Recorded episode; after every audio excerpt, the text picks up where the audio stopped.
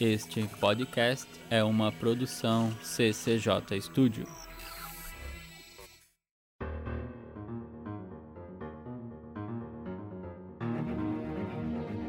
O CEPUOP apresenta Ufologia de Quintal.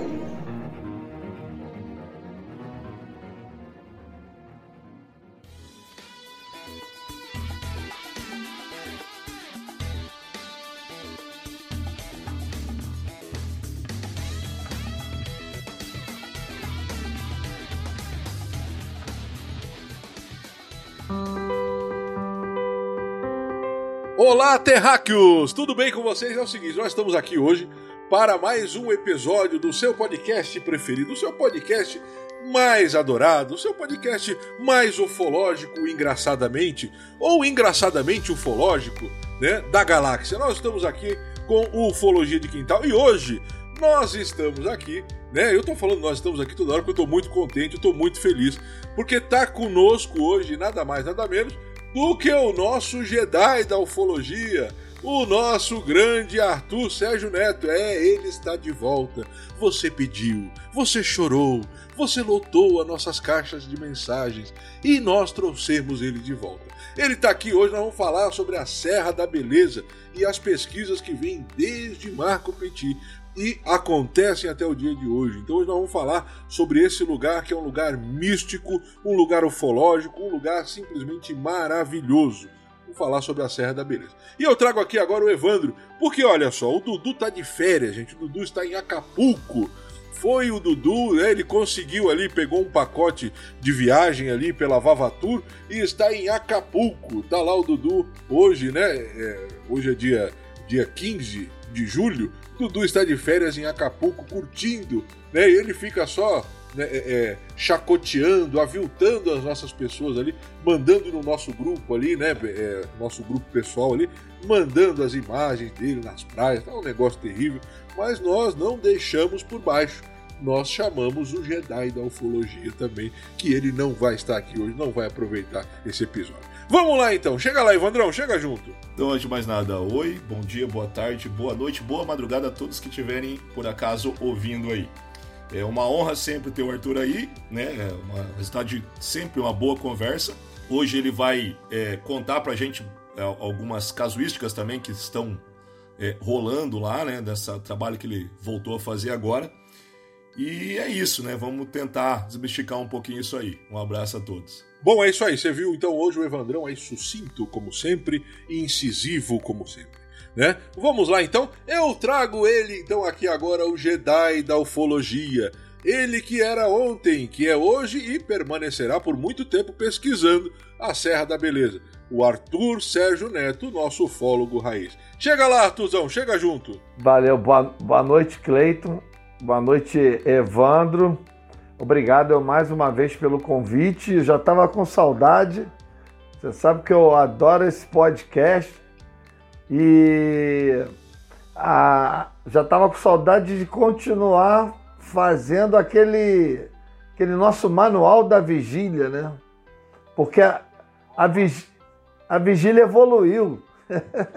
então tem mais coisa para falar e para contar sobre sobre vigília e sobre procedimentos, né? Então é isso. Prazer estar aqui com vocês. Então é isso aí, gente. Você acabou de ouvir aí o Arthur aí.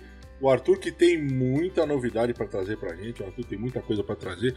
E hoje nós vamos, é aquilo que eu falei para vocês, nós vamos começar falando hoje né, sobre a Serra da Beleza.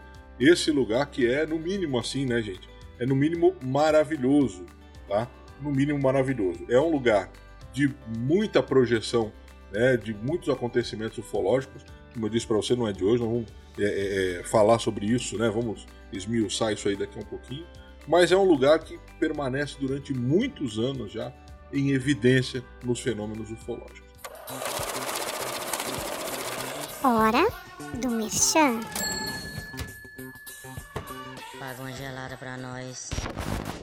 Bom, gente, antes de mais nada, antes de começar, né, aqui, antes de entrarmos direto, né, com os dois pés no peito aqui, eu gostaria de falar, lembrar você que a nossa lojinha lá do Ufologia de Quintal tá lá, www.ufologiadequintal.com.br. Entre lá, compre uma camiseta, né? Tá lá junto com a gente lá o, o, o, o Rony do, do Relatos Flutuantes, tá conosco também o, o Walter do Ufologia Ideias, tá conosco também o Márcio, o Márcio Celésio, né? Os dois grandes amigos ali também do, do Estrada Sobrenatural. Então entre lá, visite, compre um artigo lá, ajude né, este podcast a continuar com seus projetos. Também tem o Apoia-se, www.apoia.se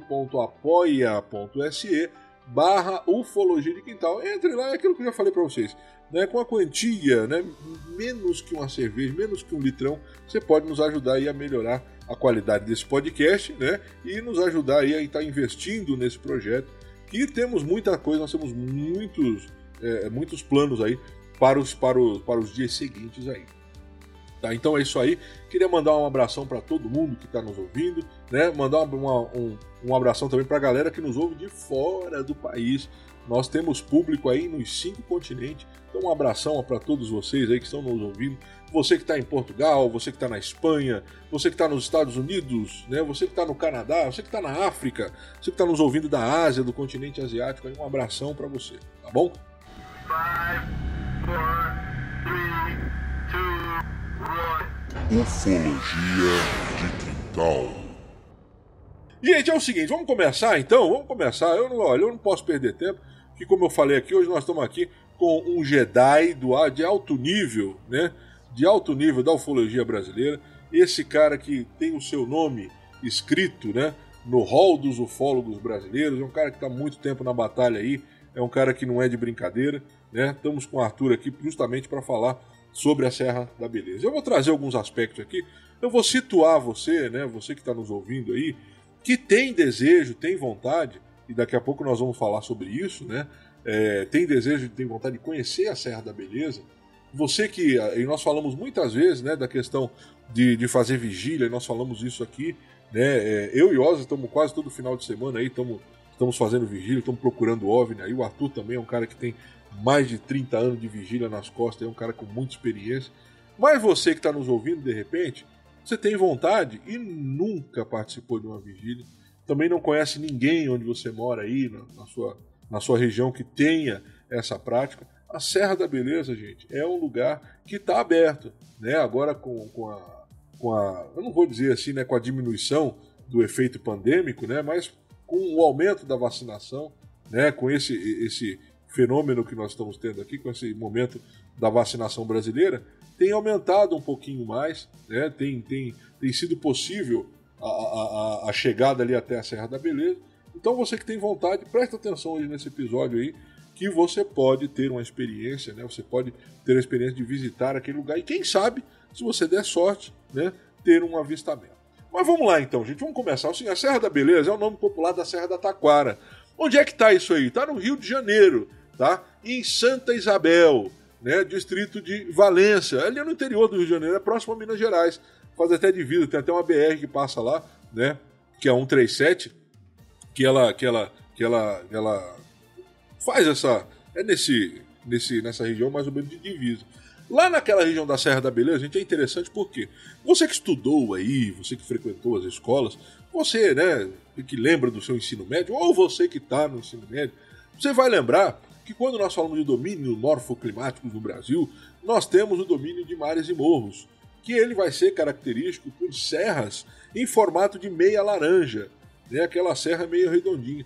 E a região da Serra da Beleza ela é um exemplar desse domínio morfoclimático no Brasil, porque naquela região as serras têm esse desenho muito parecido, né? que é um, é um, é um, é um, é um, é um desenho tecnicamente, né, ou ficou conhecido aí como as serras mamelonares. Né? Então é muito interessante. Tá? É típico, é um domínio típico mesmo, né? que vai ter muita mata virgem, ainda tem muita região ali que não foi destruída.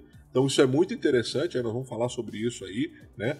É, é, é interessante também que naquela região nós temos algum, né, alguns picos de altitude relevante, muito relevante.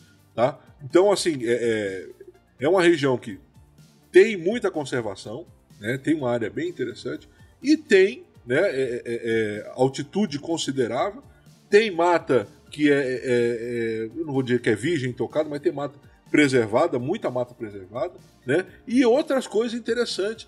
Lá é rico em um minério, tá? que tem muita radioatividade. Então é, é, é uma, é, uma, é um tipo de minério, né, cara, que é, ele, é, ele, é, ele é conhecido. Eu não vou entrar muito nessa área porque não é a minha área, né?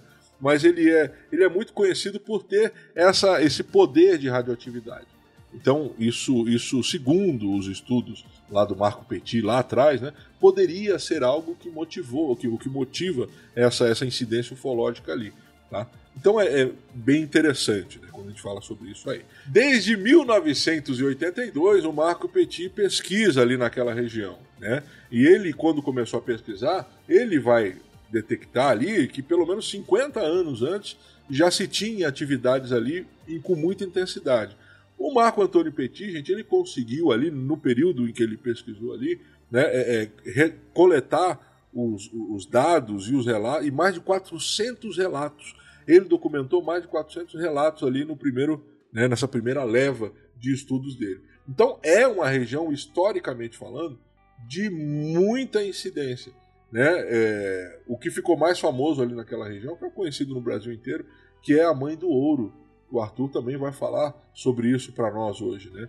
É, sobre essa, esse, essa fenomenologia que acontece lá. Então, só para você entender, fica no Rio de Janeiro, né, uma região muito rica, rica em minério, né, que esse minério, por sua vez, ele tem essa, essa, essa, essa capacidade né, radioativa. E aí, quando a gente fala assim, tá, gente, não é que é um. É, é, é, é tipo, né, típico essa, esse, esse minério de regiões mais afastadas. Né? É muito interessante isso aí, né, cara? Uma coisa que eu, eu não sou geólogo, então eu não tenho assim, essa, esse, esse conhecimento total, mas é bem interessante né, a, a, a, formação, a base geológica ali da Serra da Beleza.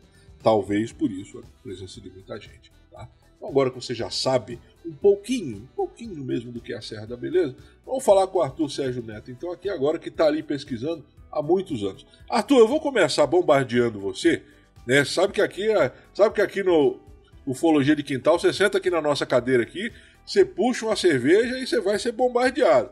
Nós vamos aproveitar você hoje até vamos perguntar até o máximo aqui. É, esse é o desafio que o grande Jedi acaba tendo quando vem aqui, né, cara? E se assenta no nosso quintal. Então eu vou começar te bombardeando, Arthur. O seguinte: quando que você começou a sua pesquisa lá, Arthur? Assim, o que, que te encantou lá na Serra da Beleza?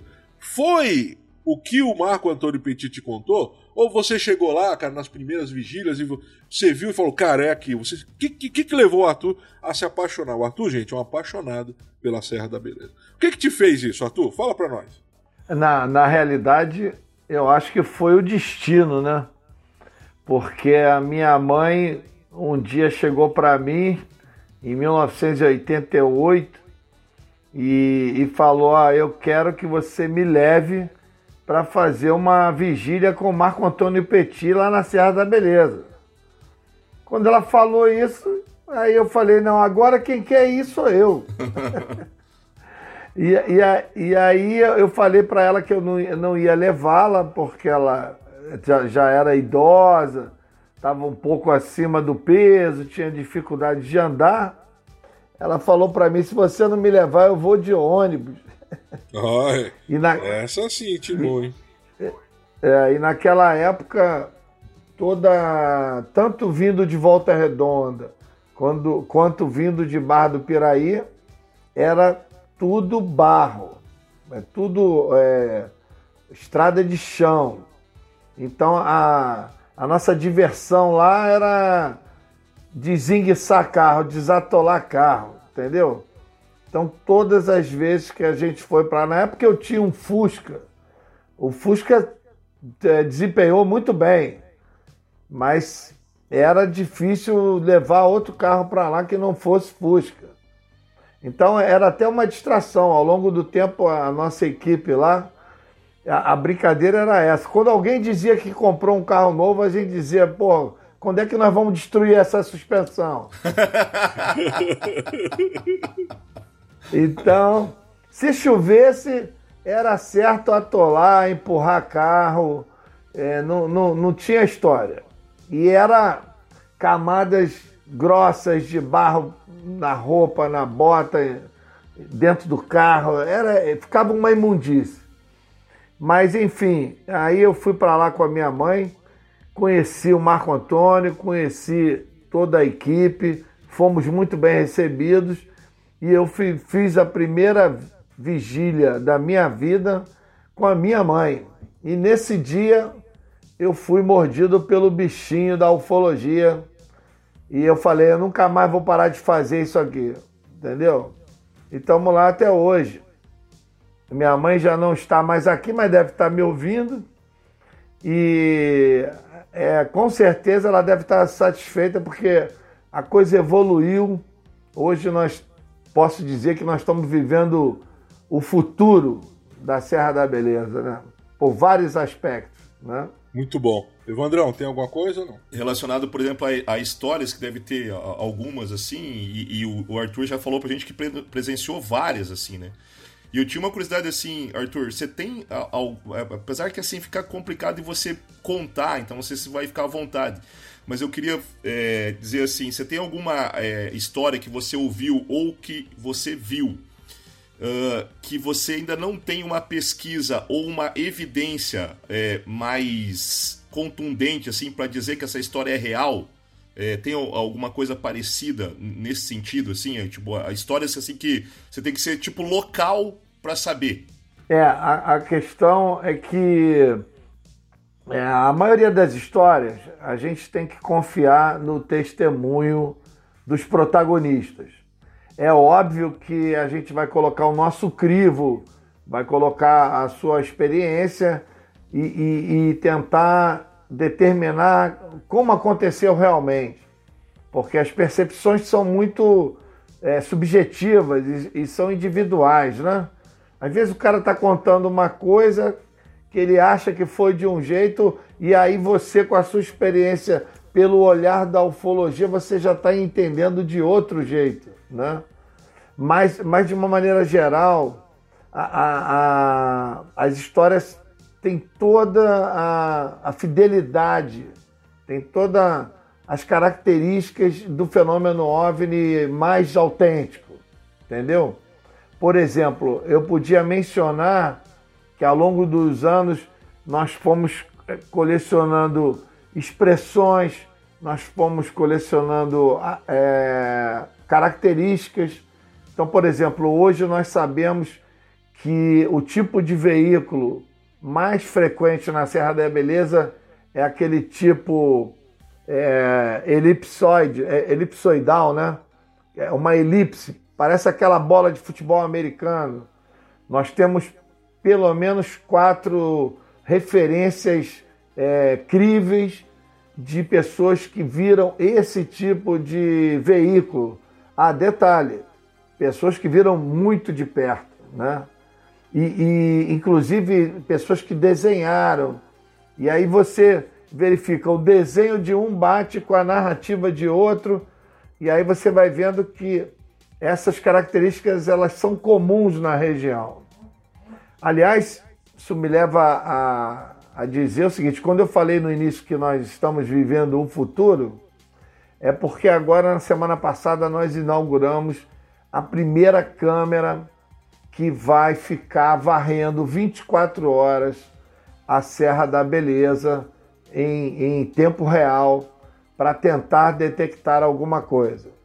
Essa, essa câmera foi instalada pelo o Rony Werner. Mas para, para, para, para tudo! Para tudo, para tudo, para tudo! Vamos deixar isso aí mais lá pra frente. Vamos falar da Serra. Ah, porque nós vamos falar da Serra da Beleza de agora. O pessoal ouve a gente ah. falando. Sabe por que que acontece aqui, Arthur?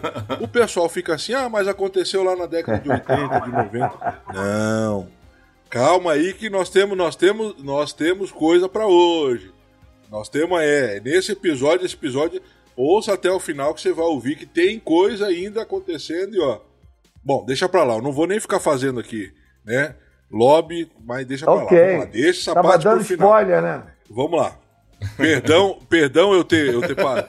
É, sem spoiler. Vamos deixar pro final pra galera. É, é pro pessoal sentir, entendeu, Arthur? É que agora assim, ó. O Pentágono disse: olha, eu não sei se é extraterrestre, mas também não sei se não é. Não digo que sim nem que não. Aí o pessoal começou agora, um monte de gente tá querendo botar uma fé. Só que aí fica, não, aconteceu lá, né? Mas ó, tem, nós estamos falando com alguém aqui que já tem mais de 30 anos de pesquisa de campo. alguém que tem muita experiência, já viu muita coisa e não ficou lá atrás. Então, aguarda até, aguarda até o final que você vai ouvir o que a gente tem, o que está acontecendo ainda na Serra da Beleza. Vamos lá então, pode prosseguir. Então, sem spoiler. Sem spoiler, vamos deixar, é, vamos deixar o pessoal aí com o ouvido seco. e aí, Arthur, o seguinte, você foi para lá, né? Fez a sua primeira vigília, sua mãe lhe intimou, nem convidou, lhe intimou, né? Eu quero ir, o senhor vai me levar Intimou. desse seu jeito. É, você que tá ouvindo a gente, essa daí é mãe raiz. Mãe raiz é desse tipo aí, ó. Não eu, eu quero você então. vai me levar e dê seu jeito. Faça o que. Não pede, É. não. Já, já dá ordem. Aí, a, mãe raiz era assim, era na intimada. Mas então, aí você foi pra lá, fez a primeira. Pá, cara, ficou. Legal. Agora, Arthur, nós que somos, nós que estamos aqui mais, né? Somos, vamos dizer assim, mais íntimos seu, nós já sabemos a sua história de como você se instalou lá na, lá na Serra da Beleza, que o Arthur hoje é o cara da Serra da Beleza. Mas o pessoal em casa não sabe. Como é que aconteceu isso aí, Arthur? Você falou que foi o destino, cara.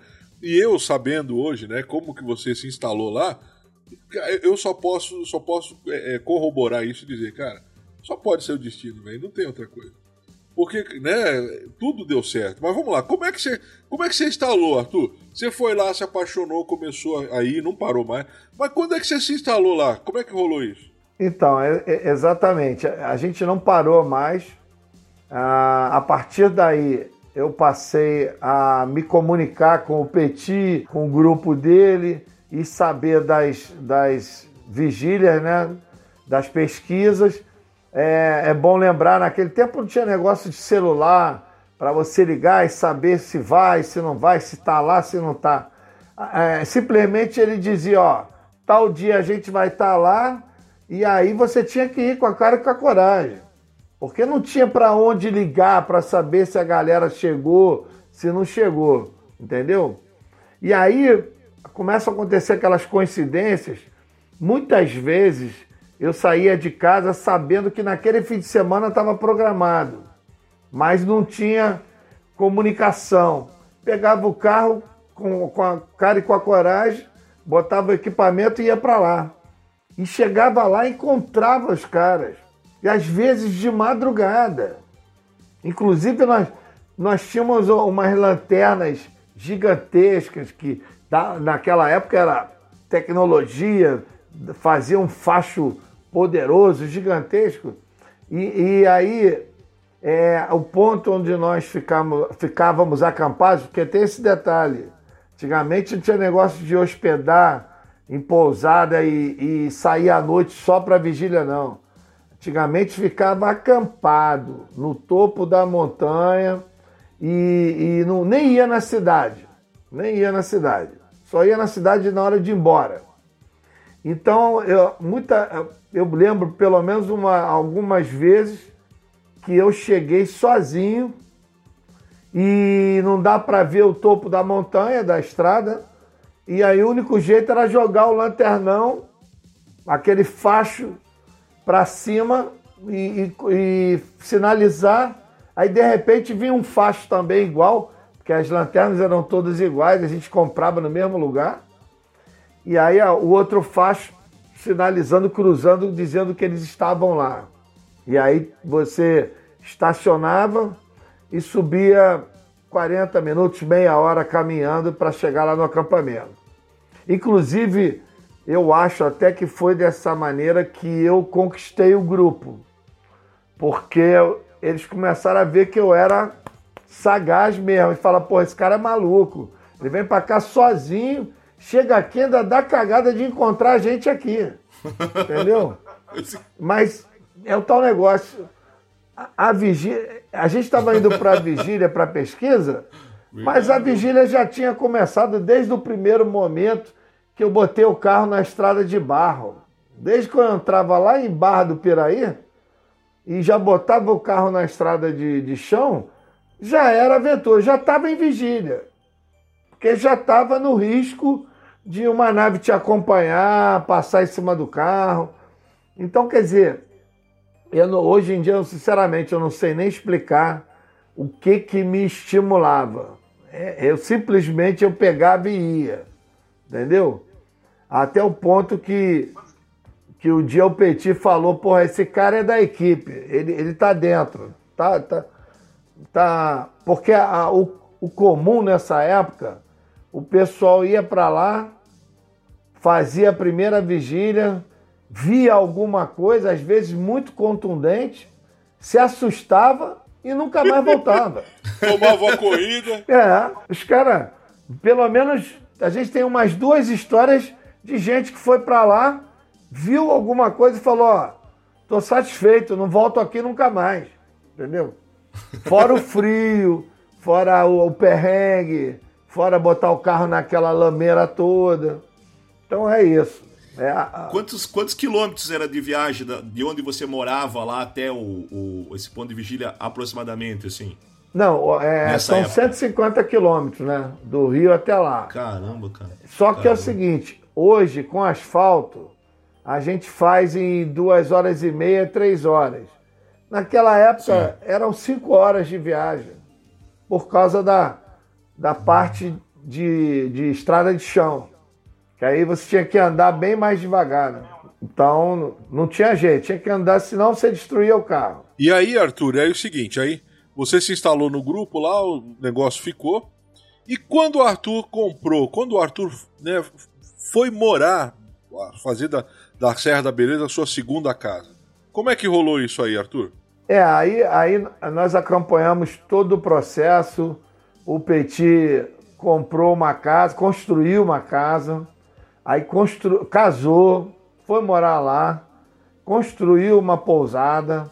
A gente acompanhava, gente ia, se hospedava, às vezes na pousada, às vezes como convidado na casa dele.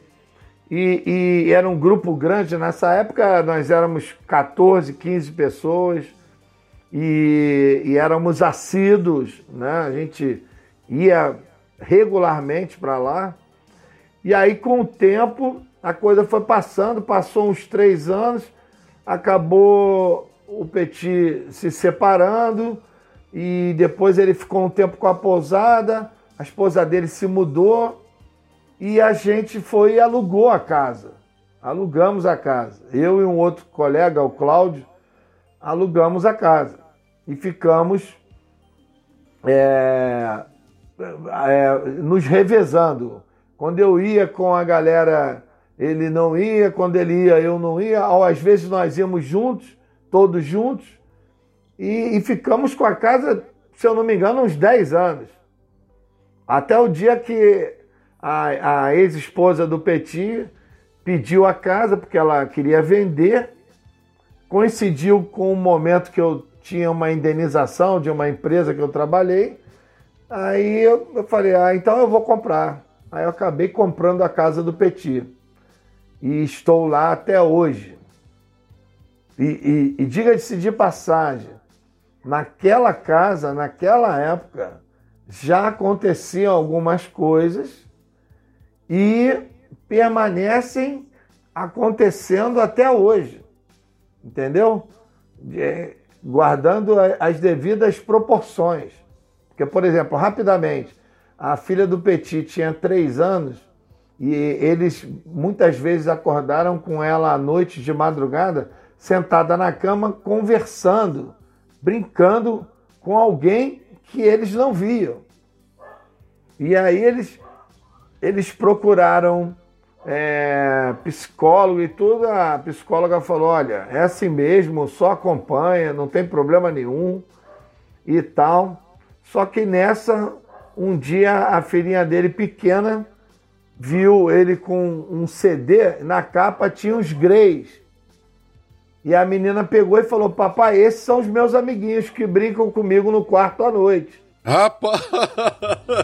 Caraca, mano. Isso, isso é, é, é real. O Petit descreve isso no livro, já contou isso em várias palestras, faz parte da história.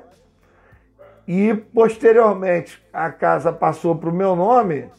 Eu andei levando uns amigos aí contatados e, e, e pessoal eh, que tem a clarividência exacerbada e neguinho andou vendo coisa lá na casa, entendeu? Eu levei o David Duarte, que tem uma mediunidade bastante acentuada, levei o Roberto Pinheiro, que é um cara que, entre vários contactados, é um dos poucos que eu considero realmente é, um, um contactado. E o David acordou no meio da noite com os seres mexendo na cabeça do Roberto. né, no, lá no quarto de hóspede, lá em casa. Rapaz.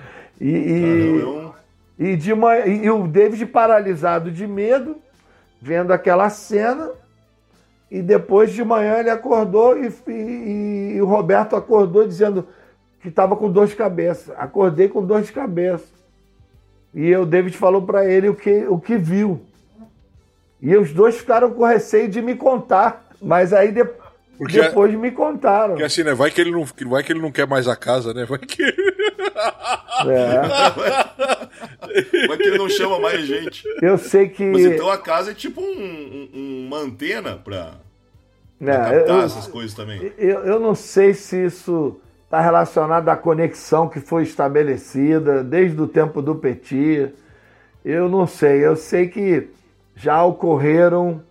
Quando eu levo os amigos que são mais sensíveis lá, pessoal percebe coisas que normalmente a gente não perceberia.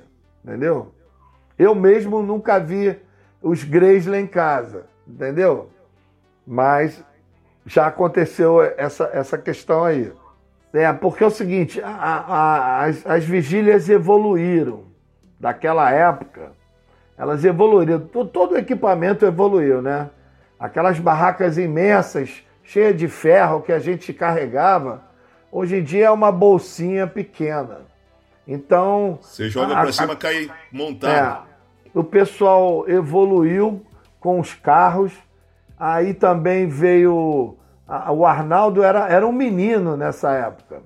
Quem autorizava a gente a entrar na fazenda era o pai do Arnaldo. O Arnaldo era um adolescente. E aí depois o, o Arnaldo começou a, a tomar, uma- pegar, na, pegar pelo chifre mesmo lá a fazenda e passou a, a nos permitir entrar na fazenda.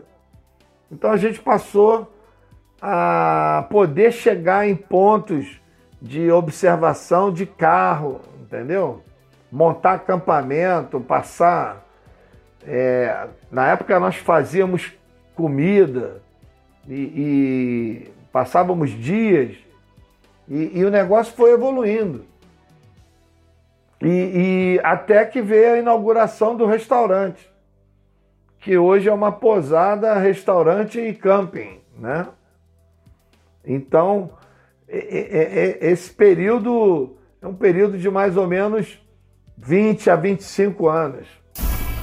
Ufologia de quintal. Deixa eu te perguntar uma coisa, Arthur, só emendando agora, vamos começar a falar de casuística, né? O que rola lá. Arthur, qual foi o pra, pra ti? Tirando o caso que ficou clássico, né, cara? Que rodou o mundo, né? Rodou o mundo, hoje em dia o mundo conhece o que aconteceu ali com você e com o Júlio, né? Tirando esse caso, que foi algo assim marcante demais, né, cara? O que, assim, da pesquisa ali, que o Arthur, né? Que o Arthur viu, que o Arthur presenciou ali, né? É, não só com você, mas o que, o que você presenciou ali, o que você pesquisou ali, o que te marcou mais, Arthur? Qual foi a experiência que mais te marcou em, acontecimento? Seja com você ou não, mas você participou da pesquisa. É, na, na realidade, mesmo aquele caso que acabou se tornando clássico, ele está misturado num bojo de várias coisas, porque às vezes o que é muito grande não quer dizer que seja mais importante, entendeu? Às vezes uma coisinha muito simples, uma, um- uma visualização de segundos, ela toma uma importância gigantesca. Eu vou dar um exemplo aqui. Ah, uma vez, já um, um pouco na metade desse período todo, esse período de trinta e tantos anos, aliás, é importante dizer, o Clayton, em maio de 2022, a nossa pesquisa na Serra da Beleza vai fazer 40 anos. E, salvo, salvo engano, não há nenhum trabalho de pesquisa no Brasil tão regular, tão contínuo e, e, e, e ininterrupto. Então, é uma coisa que eu já conversei com o Petit sobre isso, nós vamos ter que comemorar isso, nós vamos ter que registrar isso com bastante é, entusiasmo, porque é, é um feito, entendeu? Nunca se, se, é, se manteve uma pesquisa regular, ininterrupta, durante tanto tempo, numa só região. Então isso tem que ficar bem claro. Então, por exemplo, uma vez estávamos eu, Petit, e um colega nosso também, muito atuante, é Alexandre Bonfim, o nome dele.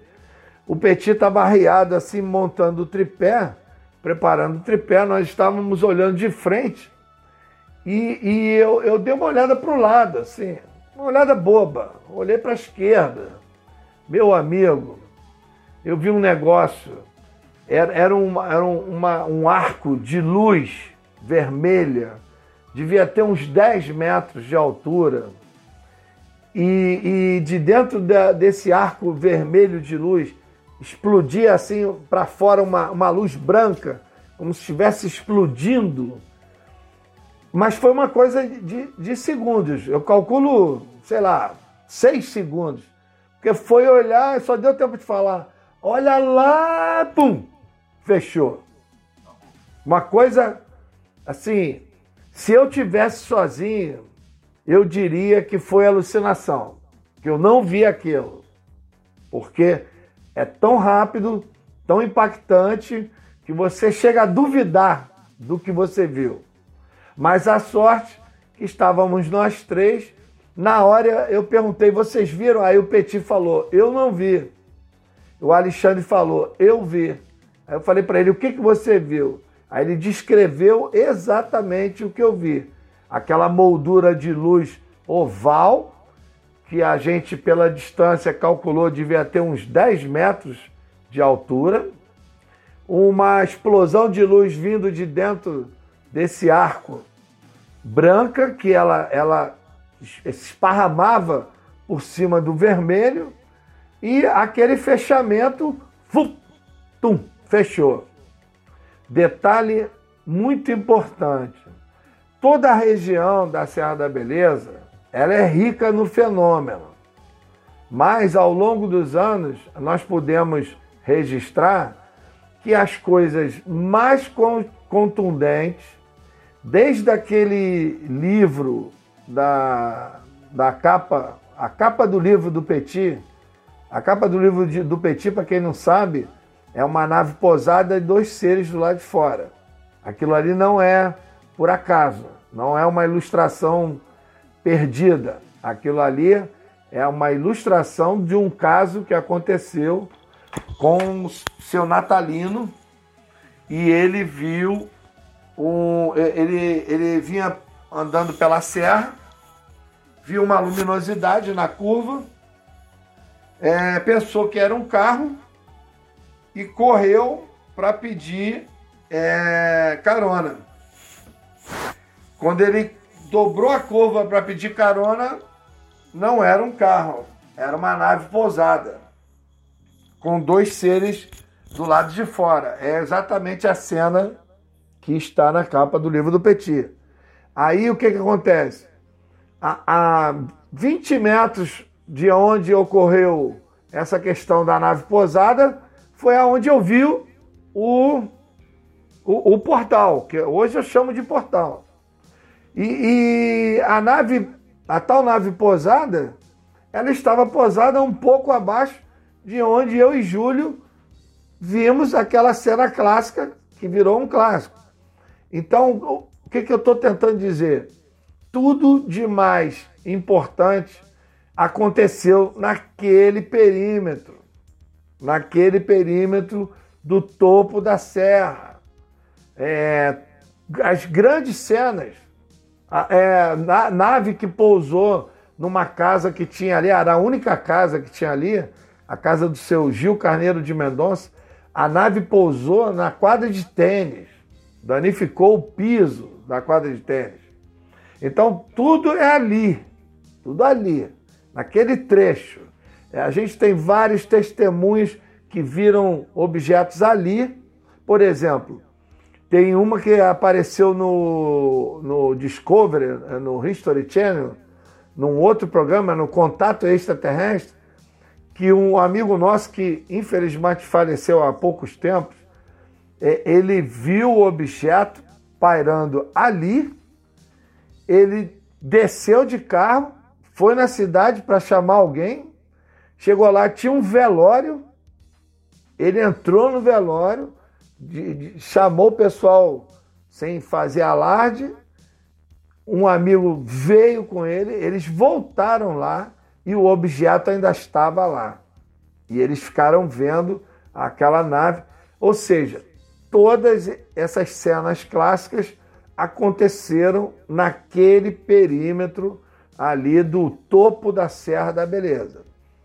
E aí, voltando ao, ao assunto desse suposto portal, a gente guardou isso, não comentamos mais, não tinha o que, o que comentar. Passaram quatro anos, eu recebi uma imagem de um objeto filmado, de uma coisa filmada na Flórida.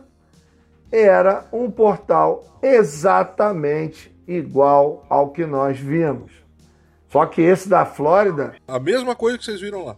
A mesma coisa, uma, uma coroa oval vermelha de luz e a luz branca, só que esse da Flórida soltava objetos é, iam saindo os objetos. No dia que a gente viu lá na serra, a gente não viu nada, não viu sair nada. E, e aí eu fui pesquisar, esse portal ele está na internet com a, a legenda de portal real. Ou seja, é uma cena real de um portal. Não é uma ilustração, não é uma, não é uma animação. É uma, é um, quem filmou. E não, e o detalhe, não tem como fraudar aquilo. Aquilo ali não é uma, não é uma cena clássica de disco voador. Não é uma cena clássica de abdução. Não é nada que esteja na, na bibliografia ufológica.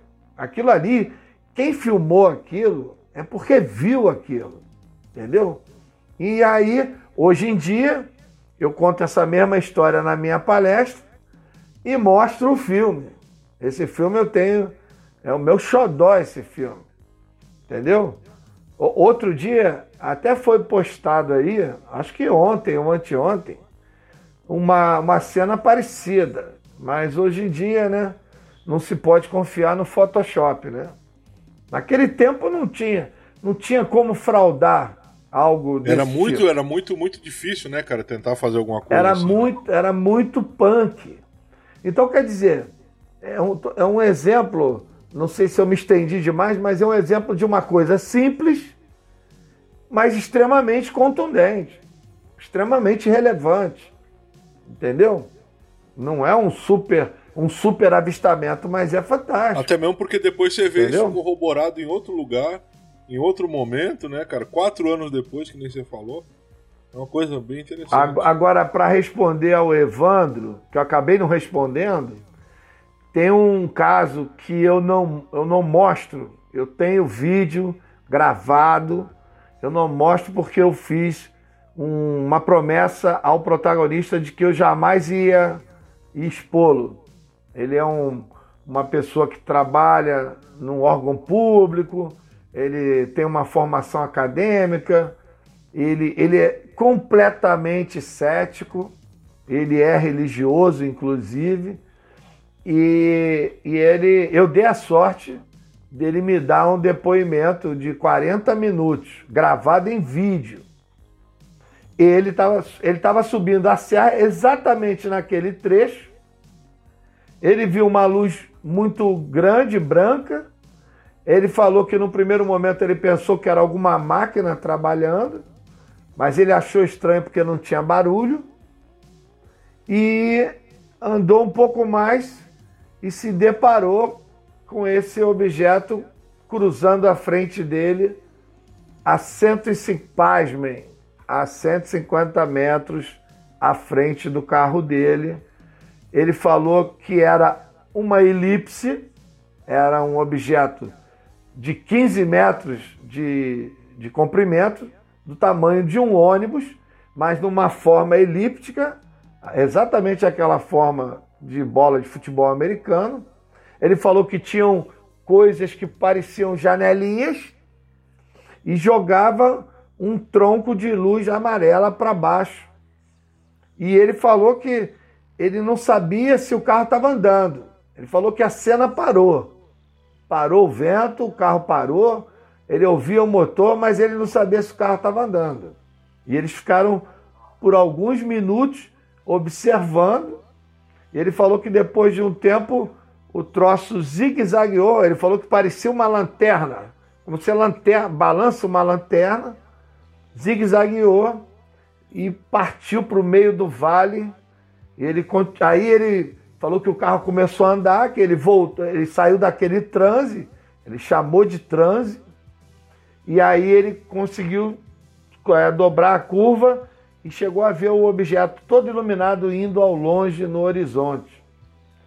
Detalhe: dentro do carro estavam ele, a esposa, a mãe dele, a vizinha e o filho dele de 11 anos, que ficou traumatizado toda vez que passa na serra, o garoto chora, não quer mais passar na serra.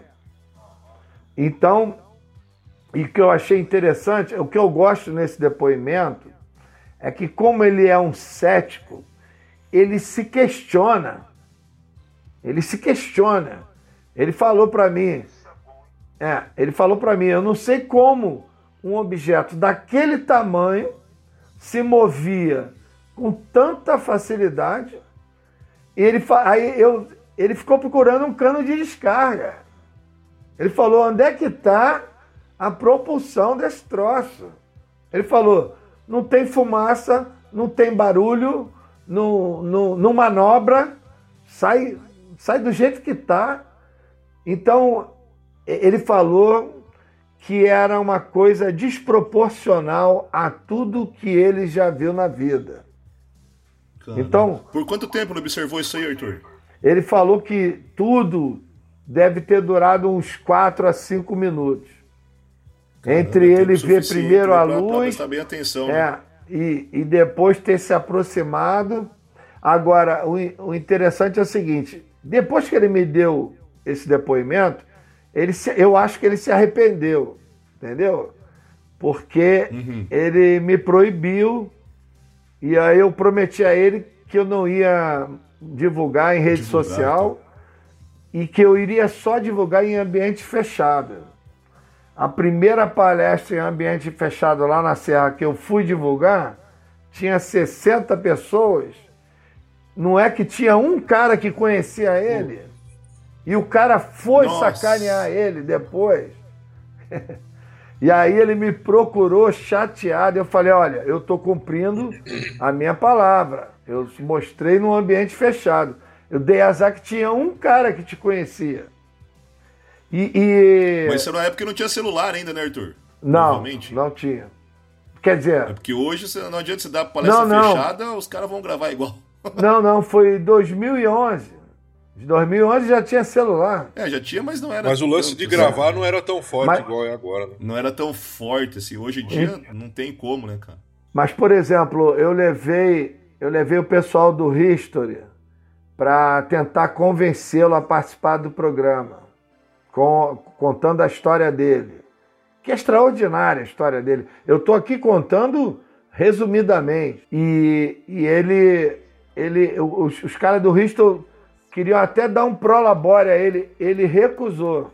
Ele falou: não, não quero, não vou fazer, não topou. Entendeu? E, e, os outros membros da família dele chegou a conversar, Arthur? Eu conversei com a esposa dele, é, ela não deixou eu gravar, mas ela me contou tudo. E ela conta. Mesma coisa, bateu história. Ela conta exatamente como ele conta. Entendeu? Com algumas, algumas variáveis, mas é a mesma história. Entendeu? Eu queria até entrevistar o menino, mas nem pensar, ele de jeito nenhum, entendeu?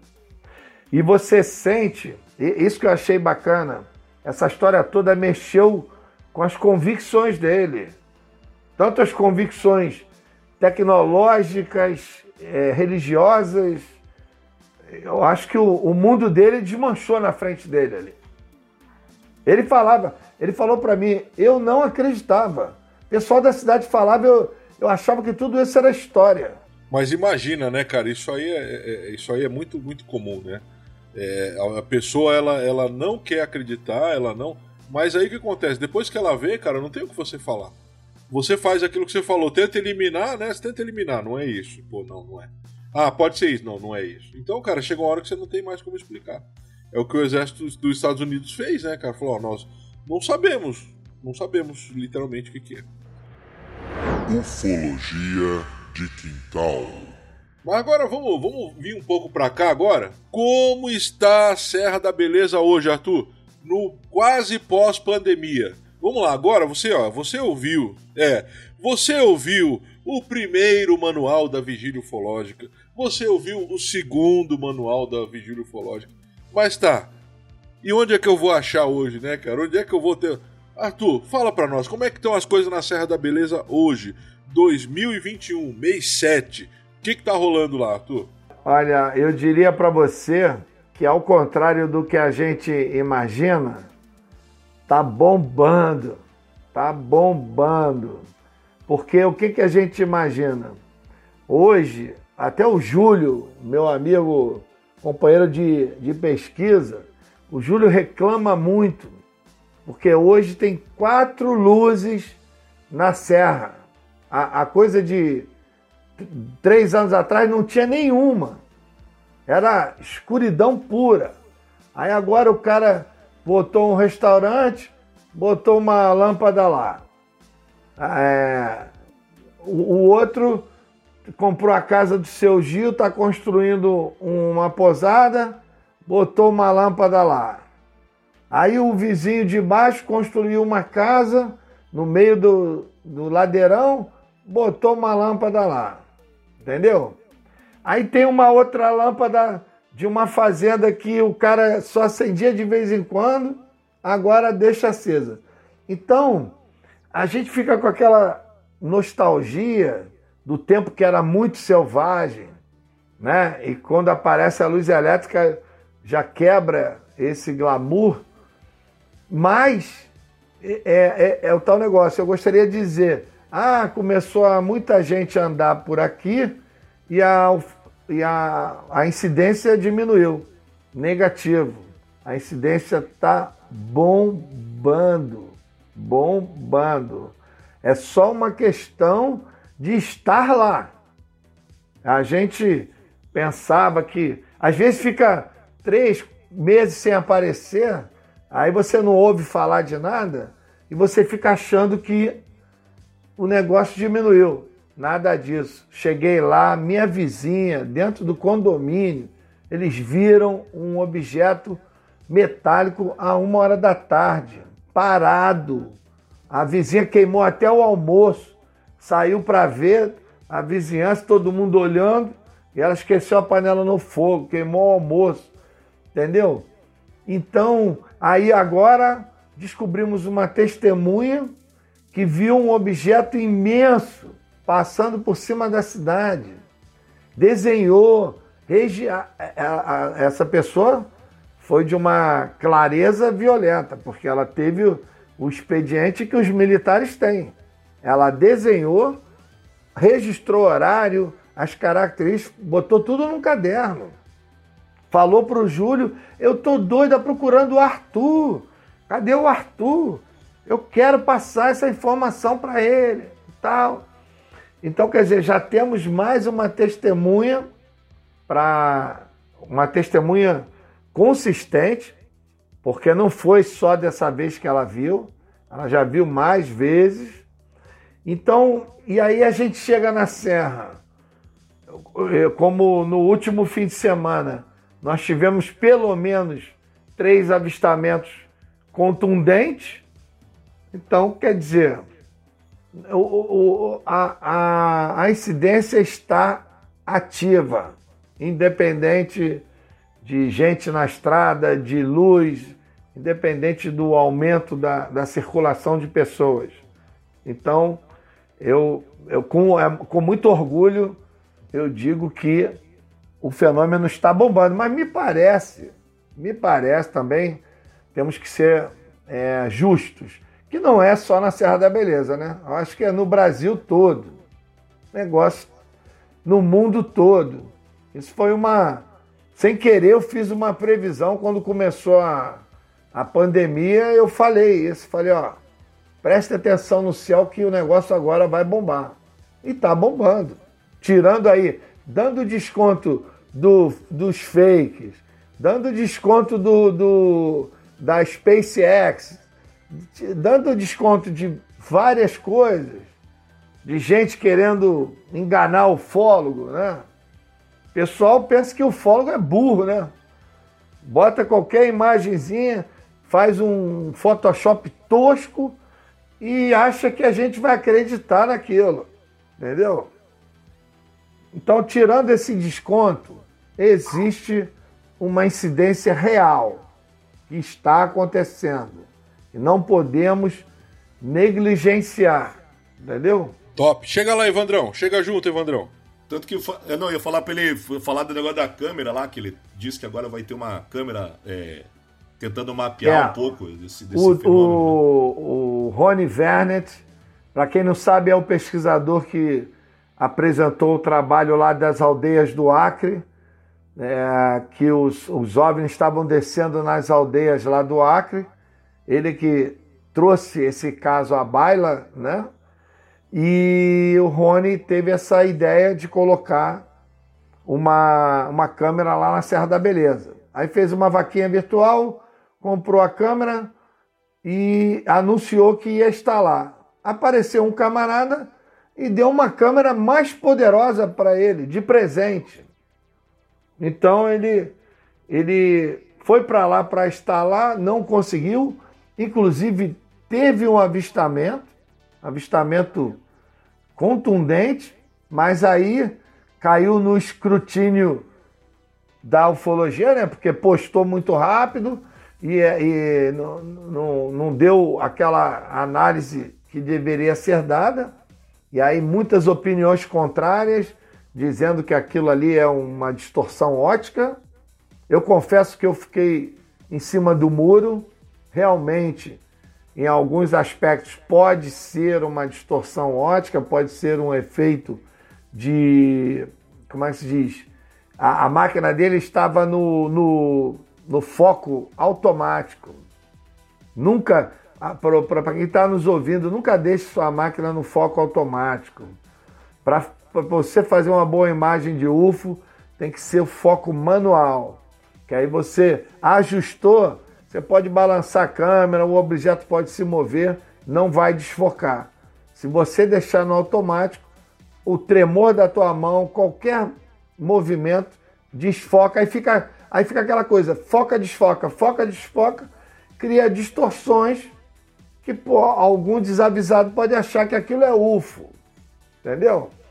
Pessoal chama de orbes. Aliás, é, é legal falar sobre isso. Vão, vão me, me crucificar. Mas, gente, orbes não existe. Orbes foi uma expressão inventada para justificar justamente isso.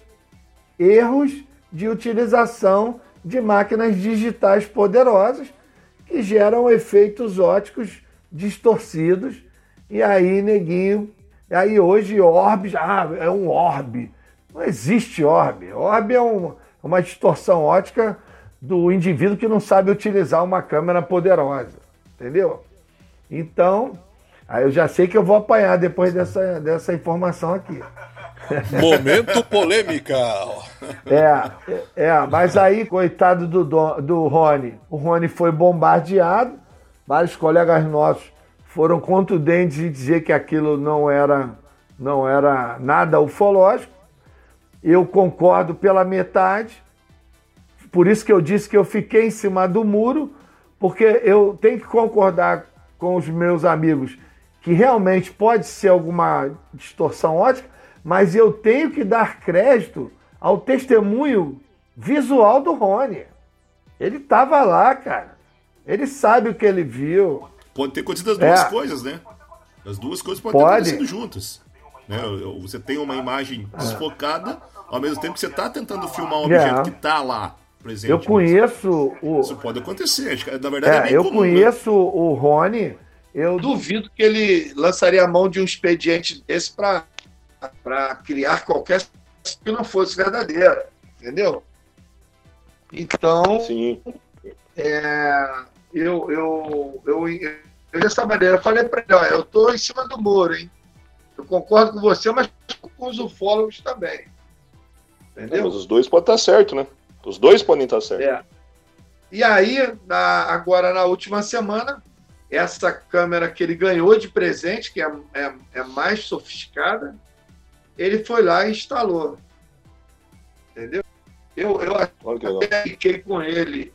Eu acho que os GTs, de acordo com a lenda que tem lá na Serra, que eles não gostam de ser filmados e fotografados, eu acho que eles vão é destruir essa câmera ou torná-la obsoleta, ou então não vão aparecer na frente dela.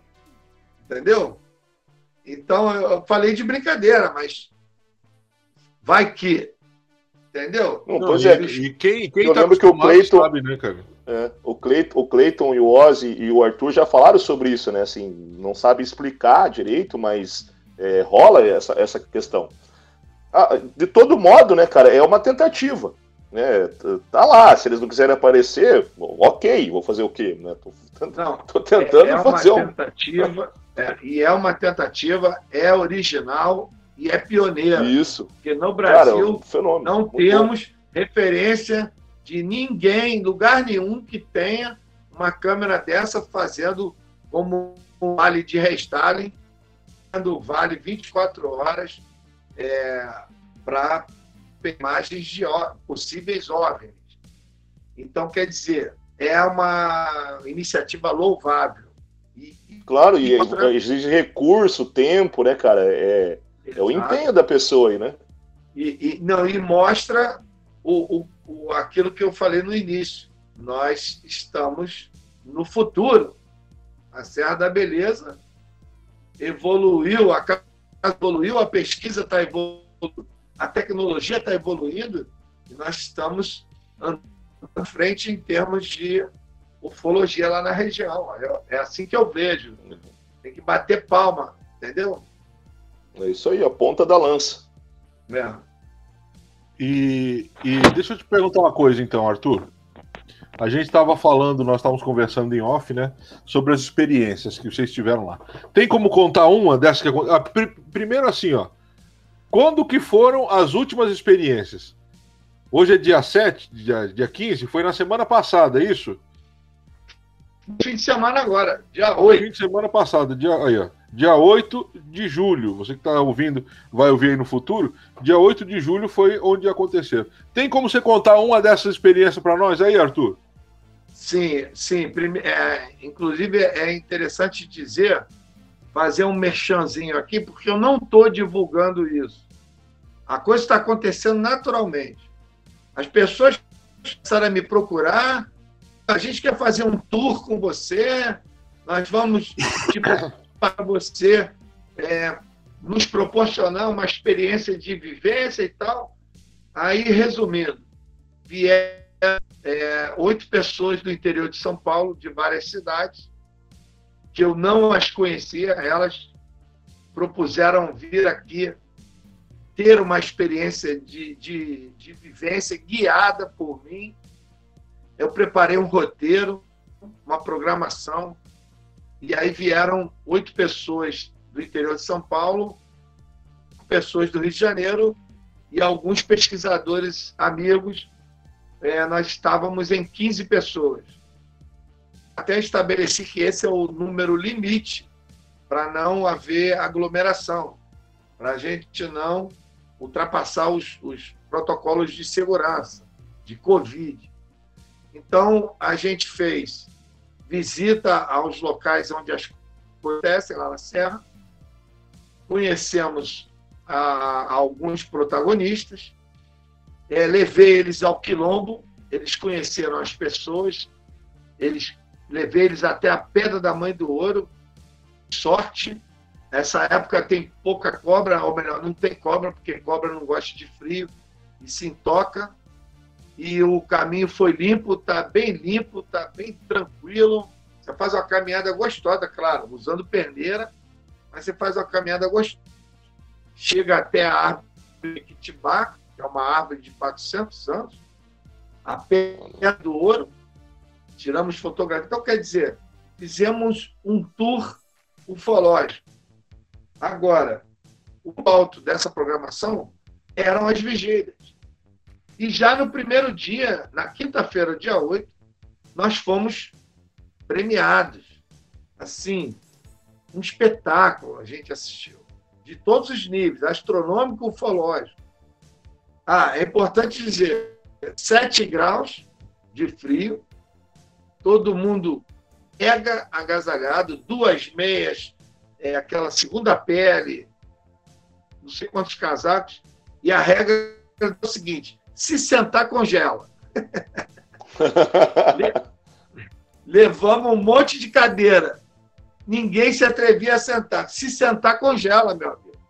Tem que ficar o tempo todo em pé, o tempo todo em atividade e tal. Café, muito café, biscoito.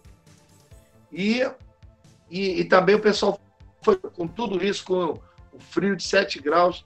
Nessa quinta-feira nós fomos até às 5 da manhã, direto, embalado. Nem vimos o tempo passar. E nós fomos premiados com pelo menos dois avistamentos inexplicáveis e, uma, e um outro muito esquisito.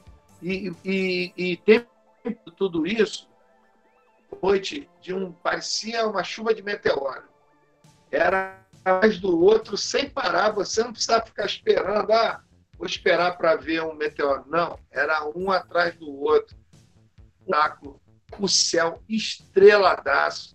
Você via a, aquele rabo da galáxia, uma coisa fantástica. Detalhe, apesar do frio, não estava ventando, é, é, o vento aumenta a sensação de, de, de frio. Primeira coisa, o Rony estava. Primeira coisa, quem deu o alerta foi o Rony, uma, tipo uma sondinha amarela vindo, beirando a montanha, um pouco acima da montanha, e a gente está logo em avião, né? mas não era avião, ele não piscava, não tinha luz de navegação. E quando o Rony deu o alerta, o troço parou. Quando parou, foi aquela gritaria, todo mundo festejou. Aí o Rony falou: Eu vou filmar. Quando ele pegou a câmera, o negócio disparou. Deixou um, um rastrinho assim e tum, saiu fora. Ou seja, seguindo a regra. Eles não querem ser filmados. E aí vimos outras. Confere aqui, confere ali, muito falso positivo. O pessoal já sabe quem acompanha aí o manual sabe que é falso positivo. E culminou com uma coisa que eu nunca vi, e eu nunca ouvi falar, nunca foi descrito. Alguma coisa pairou em cima de nós, 90 na altitude da, da abaixo de, de onde passam os satélites ininterruptamente por quase ou mais de 40 minutos. Imagina, um troço parado, todo mundo olhando para cima, em cima da gente, não dava para ver o que era, nem com Tentaram fotografar, não conseguiram, mas aquelas piscadas branca, aquele branco meio azulado, ao ponto de nós é, cronometrarmos intervalos entre, entre as piscadas. É, e, e, os intervalos eram de 19 segundos, tempo todo. 19 segundos, piscadão. 19 segundos, piscadão. E aí podemos perceber um padrão. A cada 10 piscadas com intervalos de 19 segundos, tinham duas ou três piscadas com intervalo de 38 segundos que é o dobro de 19. Então, de cara, a gente estabeleceu um padrão, tinha um padrão inteligente, alguma coisa programada, E, pasmem, ficou assim por 40 minutos ou mais. Nós tivemos tempo de cronometrar, de contar. E aí, não era avião, porque avião não fica.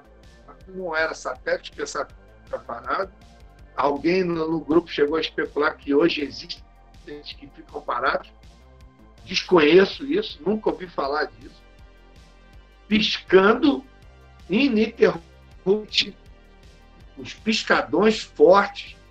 E o Rony tentou filmar, eu falei, meu irmão, larga essa merda, nem tenta filmar para não estragar.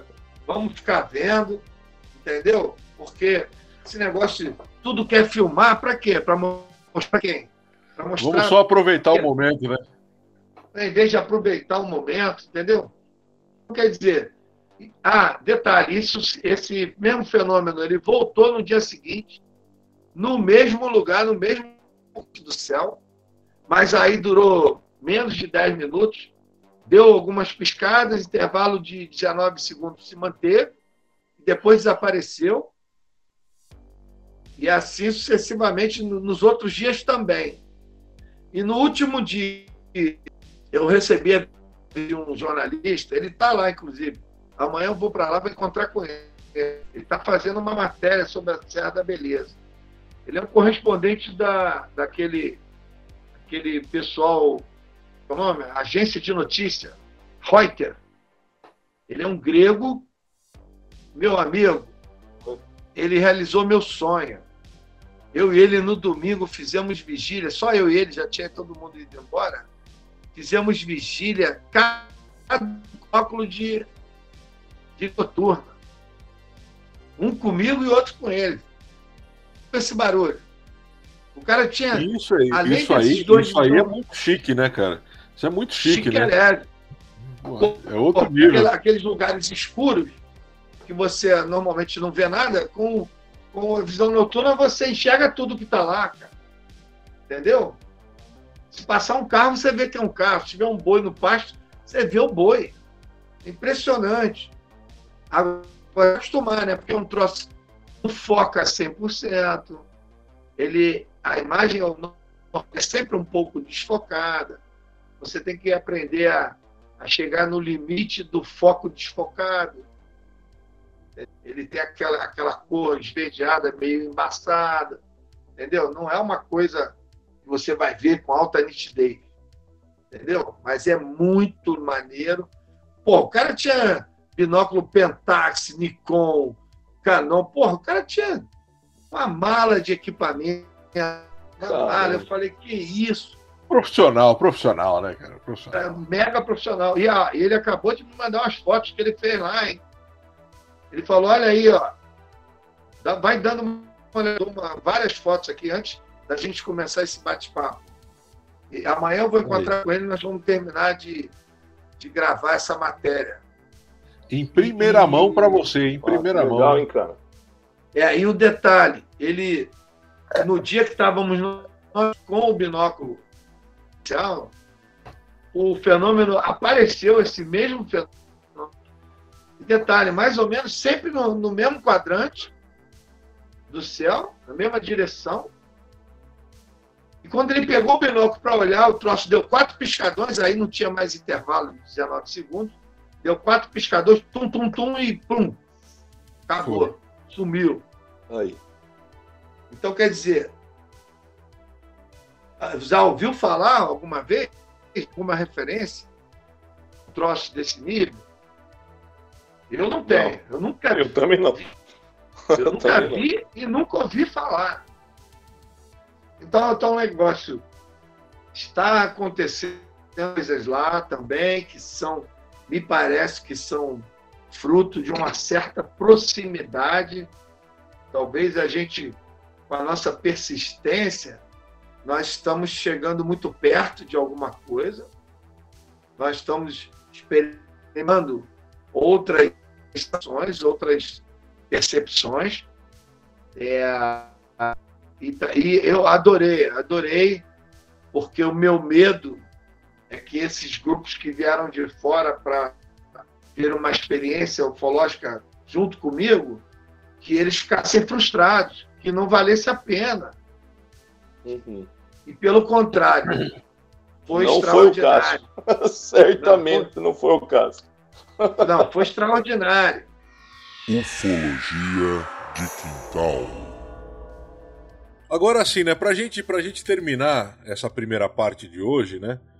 Arthur, eu quero ir pra Serra da Beleza. Eu não conheço o Arthur, eu não conheço o Cleitão, não conheço o Rony, não conheço o Júlio, não conheço ninguém lá. Como é que eu faço, Arthur? Primeira coisa é voltar lá e ouvir os manuais da vigília já.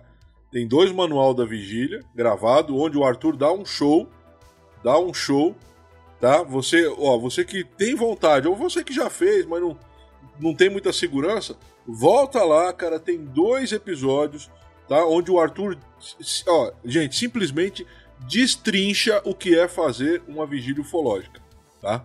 Então tem dois, dois capítulos do manual, você volta lá e ouve aquilo lá. E aí, se você, se você tiver pergunta, você anota e manda pra gente lá, ou manda pro Arthur lá, que o Arthur, gente, esse cara aí tem um coração maior do que a gente possa imaginar. O Arthur, ele, cara, ele nunca, ele nunca diz não, sempre que ele. E quando ele não pode te ajudar na hora, ele te dá um. Olha, me dá um tempo aqui que eu vou correr ali. Já... O Arthur, ele não tem estrelismo. Então você que está nos ouvindo, o Arthur é hiper acessível. Tá? E depois, Arthur, depois que eu ouvi os dois, os dois episódios, depois que eu já sei mais ou menos o que é uma vigília, como é que eu faço, cara? Eu quero conhecer a Serra da Beleza. Como é que eu faço, Arthur? Então, é, nós estamos. é, é, essa primeira vez que foi extraordinária, que deu certo, que aí agora eu tenho confiança de que esse roteiro que eu criei vai satisfazer plenamente as pessoas. Agora tem detalhe, né? Tem que ter disposição, né, cara? Porque, por exemplo, algumas das pessoas que foram lá encararam quatro noites de vigília e não arredaram o pé. Agora tem gente que sobe lá, fica uma horinha, ah, tô com frio, tô com fome, vou, tô cansado, vou dormir.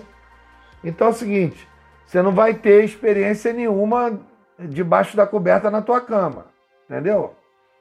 Então, quer ter uma experiência de verdade, tem que ir disposto a pagar o preço, entendeu? É, compra um. Ah, tem aquela, aquela roupa que é segunda pele, né? O pessoal que vai para neve costuma usar. Você põe aquele cirolão, aquela manga comprida embaixo da roupa, bota duas meias, uma bota. Pô, teve um, um, um amigo que apareceu lá de tênis. Não dá, meu. Não dá. Congelou o pé do cara, entendeu? Não dá para Por isso que tem que ouvir o manual, um É. e dois, que o Arthur dá um show lá. não dá para ir para um lugar 7 graus com orvalho violento de tênis. Não, não dá, meu. Eu, eu usava duas meias de lã e bota de couro, com sola e, e couro bem resistente. O pé tem que ficar aquecido, entendeu? Então, quer dizer, é, é só me ligar e é, combinar, e o ideal é que seja em grupo, né? Um ou dois grupos de até 10 pessoas. né? Dessa vez foi um grupo de oito, um grupo de cinco e mais três ufólogos amigos contando comigo. Entendeu? Pra dar todo o suporte, né, cara? Dar todo o suporte. Tá, É, tá todo... E aí chega lá, a gente é, vai aos lugares que são característicos da incidência no local, a gente faz vigília, o ponto alto é a vigília, e no sábado à noite tem um evento com palestra, com filmes maravilhosos, com é, imagens que a grande maioria nunca viu, entendeu? Porque não são imagens corriqueiras. Ufologia de Quintal. Porque é o seguinte, cara, você lembra que lá no- nos manuais a gente falava de uma experiência que é, presume-se ser ufológica, mas na realidade a gente não vê o fenômeno UFO. A gente é uma experiência de proximidade com as percepções à flor da pele. Eu já, já tinha falado sobre isso em alguns, alguns podcasts, Mas dessa vez foi demais, cara. E eu acho até que eu deveria me conter, porque tá arriscado a galera aí cair de pau em cima de mim, entendeu? Mas eu sei, eu sei o que eu vi, eu sei o que aconteceu. E aí as pessoas que estavam lá são testemunhas. Então vou contar rapidamente. No sábado, depois do evento, nós subimos para a vigília. Aí tava um grupo grande e tal. À medida que foi entrando a madrugada, o pessoal, ó, vou embora, vou dormir. Foi, foi indo, foi indo. Resumindo, ficou eu e o Eduardo, lá da cidade de Porto Ferreira, no interior de São Paulo, que é a capital nacional da cerâmica. O Eduardo foi quem liderou toda essa galera para ir para lá. E, e, o Eduardo é fã aqui do Ufologia de Quintal, conhece o, os manuais da os manuais da, da vigília e conhece de quais salteado. Você tem ideia? Você tem ideia antes deles irem para lá, eles pegaram os dois capítulos do manual, se reuniram tomando uma cervejinha e botaram para ouvir, para entrar em sintonia com todas as todos os procedimentos. Chegaram lá, estavam com todos os, os todo o protocolo, entendeu? Levaram perneira, levaram tudo. Então, são pessoas seguidoras do, do Ufologia de Quintal. E aí, resumindo, ficamos nós três, eu, o Eduardo e o pai dele, que é o Dr. Antônio Carlos, que é um anestesista, gente finíssima, 74 anos, fez vigília às quatro noites, passou pela friaca com a gente, entendeu? Sem reclamar, entendeu? Uma, um cara sagaz. E aí ficamos nós três. E aí estamos ali batendo aquele papo. De repente, meu amigo, chegou uma névoa. E aí a gente lembrou do livro do General Shoa, que ele sempre fala de uma névoa e tal, presta atenção na névoa. Essa névoa chegou, como quem não quer nada, eu olhei e falei, pô, fica esperto, essa névoa aí tem coisa. Meu amigo, a névoa formou uma parede de névoa branca na nossa frente, aí não dava mais para ver o vale, as montanhas, a mantiqueira, nada. Formou uma outra parede na esquerda, não dava para ver a Serra da Beleza, a estrada, nada. Outra à direita não dava para ver a, a, mata e outra atrás não dava para ver a montanha. Meu amigo, quando eu olhei, nós estávamos dentro de uma sala. Formou quatro paredes brancas, como se fosse. E aí o que, que chamou a atenção? A névoa não chegava na gente, cara. A névoa não. Qual, é o normal? A névoa não entra, não interpenetra, não, não toma o ambiente todo? Não. É, não, não teve nada disso. A névoa ficou lá, formou as quatro paredes, tudo branquinho, e nós três ali no meio. Meu amigo, imediatamente começou. Isso já tinha acontecido comigo, só serviu para corroborar.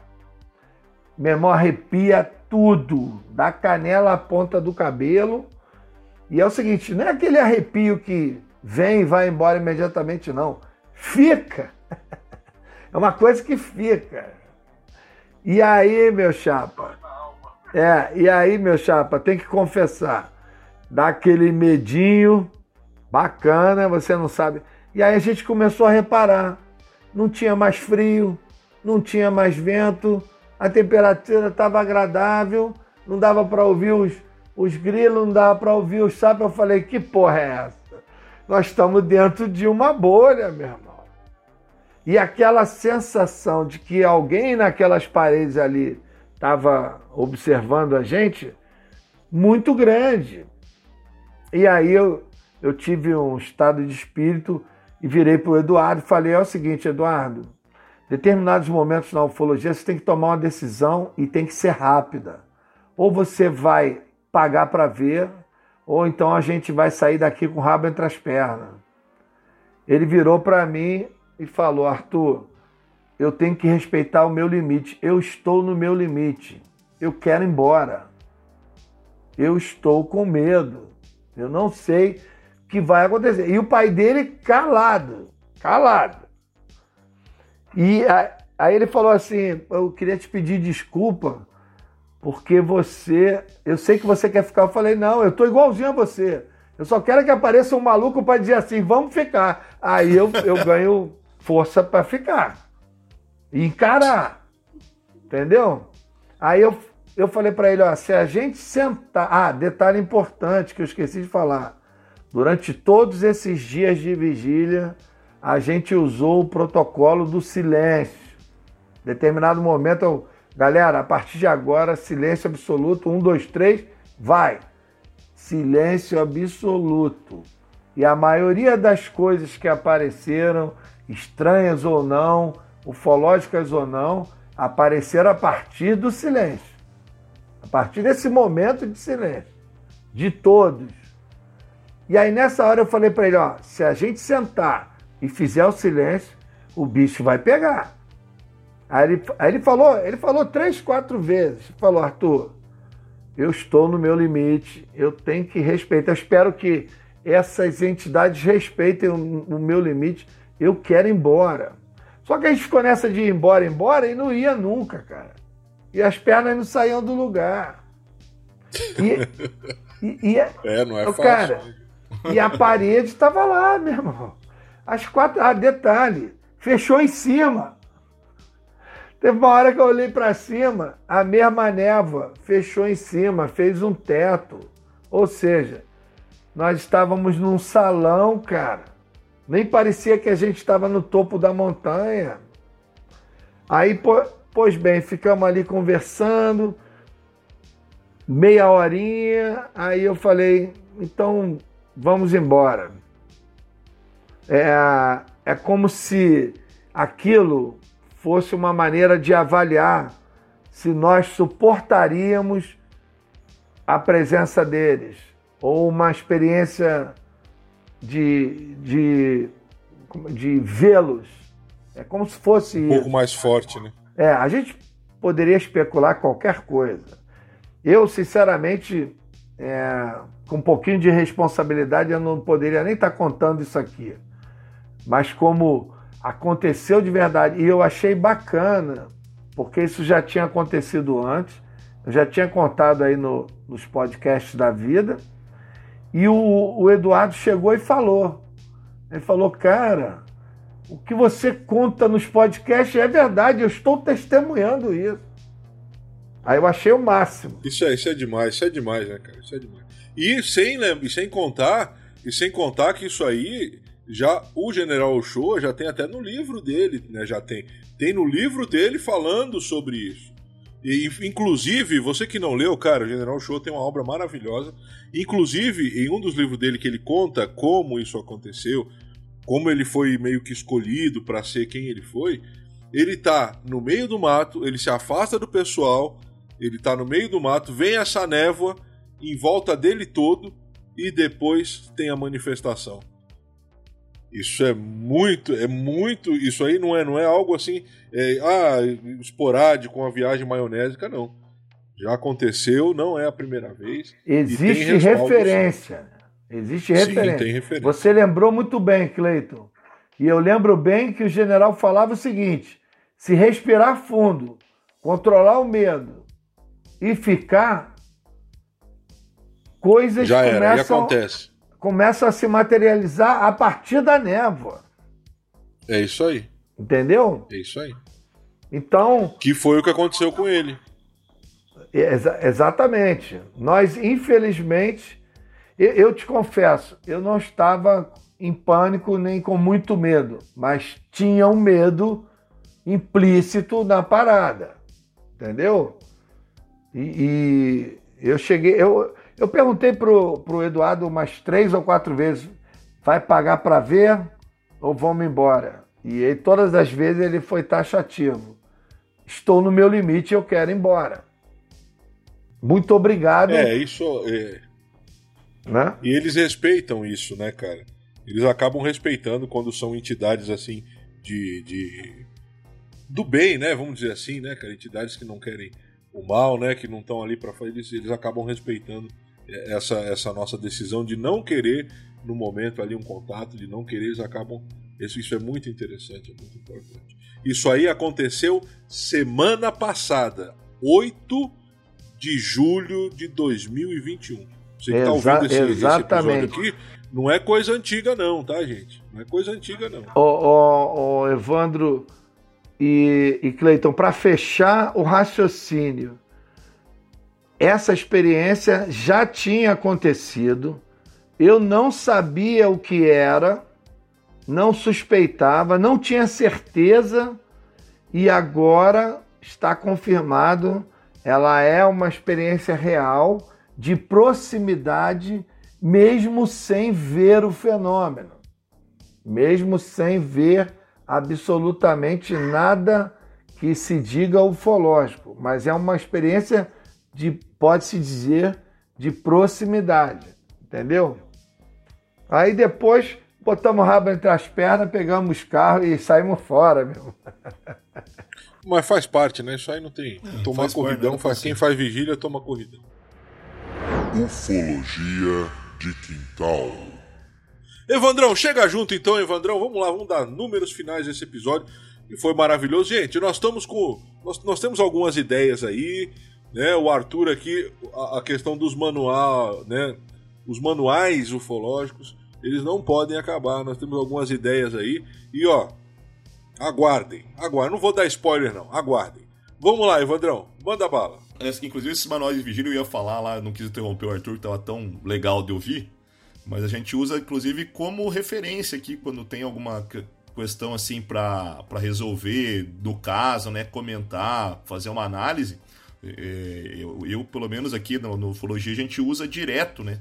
A referência que o Arthur deu lá. Então, assim, espero que no futuro seja estruturado lá num, num livro, né? Alguma coisa escrita para ficar aí para é, pessoal para consulta que já está sendo. Fiquei bem contente também ouvir que o pessoal aí que o Arthur conheceu lá é, escutou, né? O, o, manual. Então, de, de alguma forma, isso já está registrado, né? Então, mérito do Arthur aí e ajuda demais. Então, assim, Arthur, o que, que eu posso dizer, cara? Obrigado. Cara, foi sensacional o papo. Acho que eu vou, vou ficar semanas pensando nesse, em tudo que você contou aí. Muito legal mesmo. Obrigado, cara. E, o que, que, dizer mais, né? Eu, eu, eu respeitei falar, a decisão do Eduardo, mas eu confesso que eu tava doido para ter um louco assim, tipo o Cleiton lá na hora e falar Aí, meu irmão, vamos ficar, porra, vamos ver o que vai dar isso aí. É nós. todo cagado, todo mas cheio de coragem. Não sei, não, claro. sei não, a gente, a gente tá superestimando aí, Arthur. Não, não, cara, a gente fica. A gente, vamos, vamos, vamos embora, cara. Agora, agora, vai com medo e tudo. Isso trouxe uma reflexão também de que, mal ou bem, nós estamos no caminho certo, né? É. Nós, nós estamos indo numa direção. Eu não sei se a partir de eu falar isso agora aqui em público, os caras vão abandonar a gente, entendeu? Mas eu acho assim. Não, é, mas relaxa. É, é, não, não querendo esticar, mas já esticando a conversa, acho que também essa, essa questão, é, né? É, questão do preparatória, por mais que você. Não, mas eu vou ficar porque eu tenho coragem, assim, eu tô com medo, mas eu vou ficar. Talvez isso é que vai trazer as sequelas, né? Às vezes você tem. Igual o Eduardo falou, cara, tem que respeitar meu limite. Eu, tipo, eu quero muito, eu quero. Mas não adianta, se eu for, vai me fazer mal. Você, você meio que dá essa.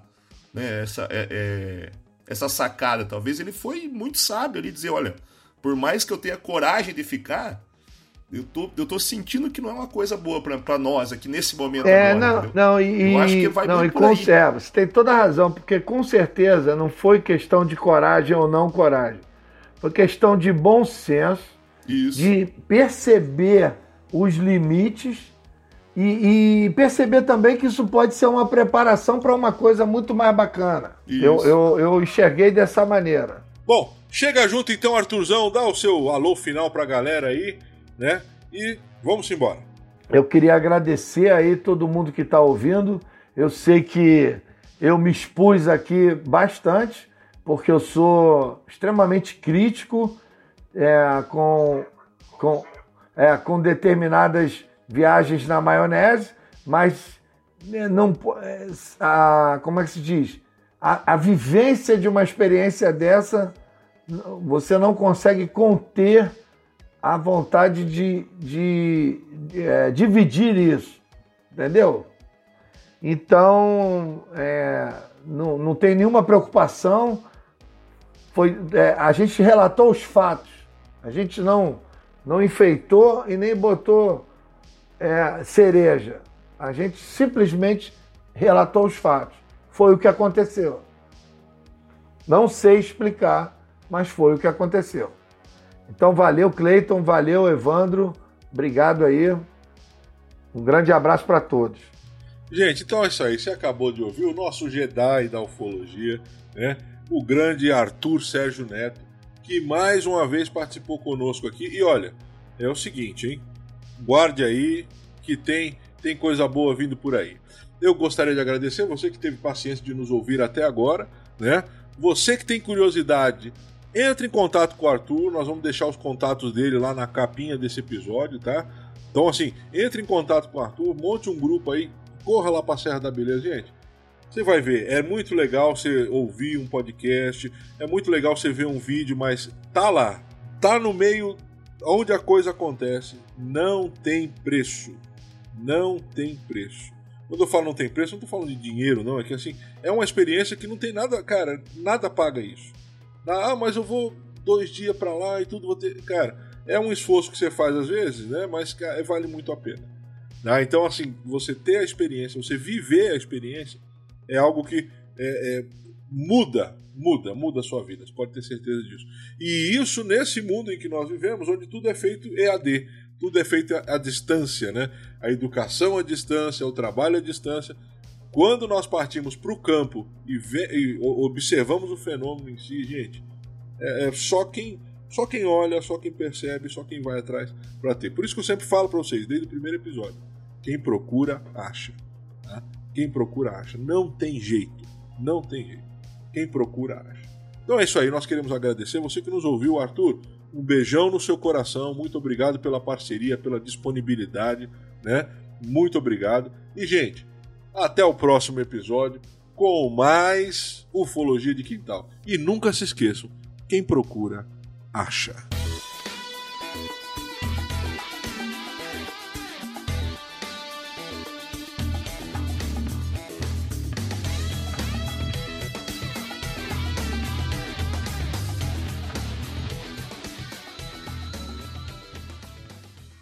Ufologia de Quintal.